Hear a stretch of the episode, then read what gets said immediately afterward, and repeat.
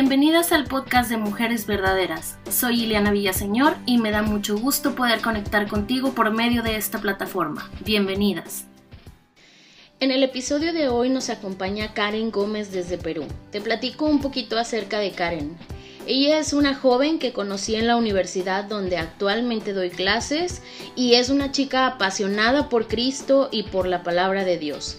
En este episodio nos contará un poco de cómo fue su experiencia al verse afectada por este tiempo, así que te invito a que te quedes con nosotras y escuchemos la experiencia de Karen.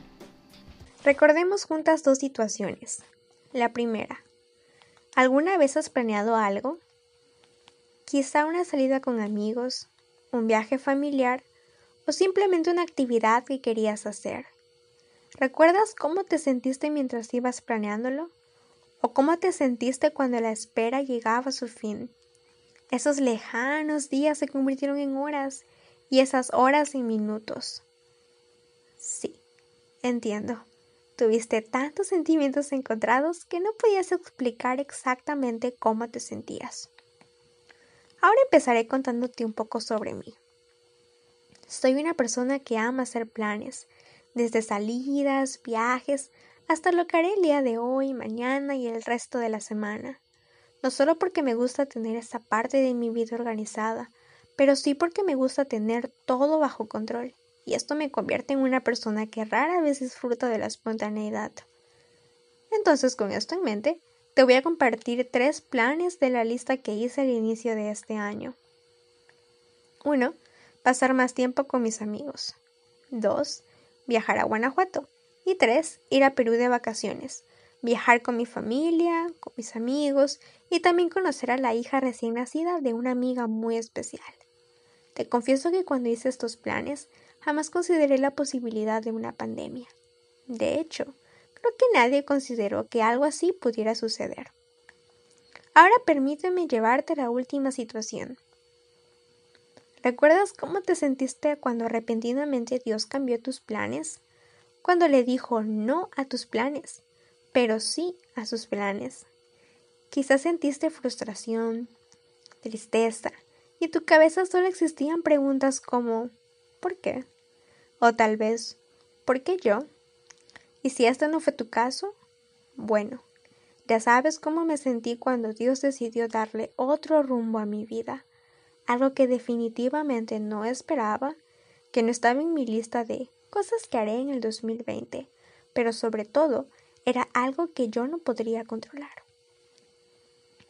Como ya sabes, soy peruana y hace dos años me mudé a México para estudiar una licenciatura y como toda una buena planeadora, también hice planes para mis cuatro años de estudios, pero nunca pensé que los últimos tres meses de mi segundo año serían toda una aventura. Todo empezó cuando una noche los directores del dormitorio de mi universidad autorizaron que todos los foráneos regresáramos a nuestras casas y allí continuaríamos con nuestros estudios a través de una plataforma virtual. Esto debido a la causa de contagios que se estaban presentando en la ciudad, o sea, el coronavirus.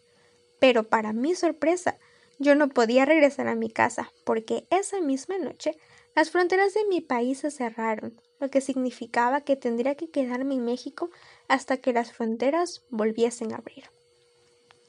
Tres días después, se abrieron cuatro vuelos humanitarios únicamente para peruanos que entraron al país como turistas. Pero yo no pude adquirir ningún boleto porque legalmente yo no estoy en México como turista, sino como residente temporal, y eso cerraba cualquier posibilidad de regresar a casa en uno de esos vuelos. Y con el pasar de los días comencé a sentir frustración, desesperación y mucho desánimo al ver cómo nada salía como yo quería, cómo todo se escapaba de mi control y cómo no podía hacer nada para solucionarlo. Sentía que estaba viviendo un caos. Un mes después, mi hermano y yo fuimos al consulado peruano en busca de una nueva oportunidad de regresar a casa. Platicamos con el cónsul por casi 40 minutos y al finalizar la plática él nos recordó lo que ya sabíamos. Debido a nuestra condición de residentes en México, estábamos limitados a cualquier posibilidad de regresar a casa en un vuelo de repatriación. Entonces, él nos recomendó esperar hasta la próxima reapertura de fronteras, que más o menos sería en la última semana de agosto o a inicios de septiembre. Como ya lo notaste, ya sabíamos todo esto, solo que ahora teníamos más detalles. Tranquila, no todo fue triste. También recibimos una noticia favorable. Nos anotaron en una lista de futuros vuelos a Perú, y así fue como dos meses después, un miércoles por la mañana, recibí un correo por parte de la Embajada peruana confirmando mi vuelo de retorno a casa para el viernes de esa misma semana. Pero el vuelo no salía desde Monterrey, que es el lugar donde yo vivo, sino que salía desde la Ciudad de México. Entonces me fui para allá. Debo confesarte que para este punto ya nada estaba dentro de mi control, no solo por el repentino viaje que estaba a punto de hacer, también porque no sabía todo lo que me esperaría al llegar a la Ciudad de México.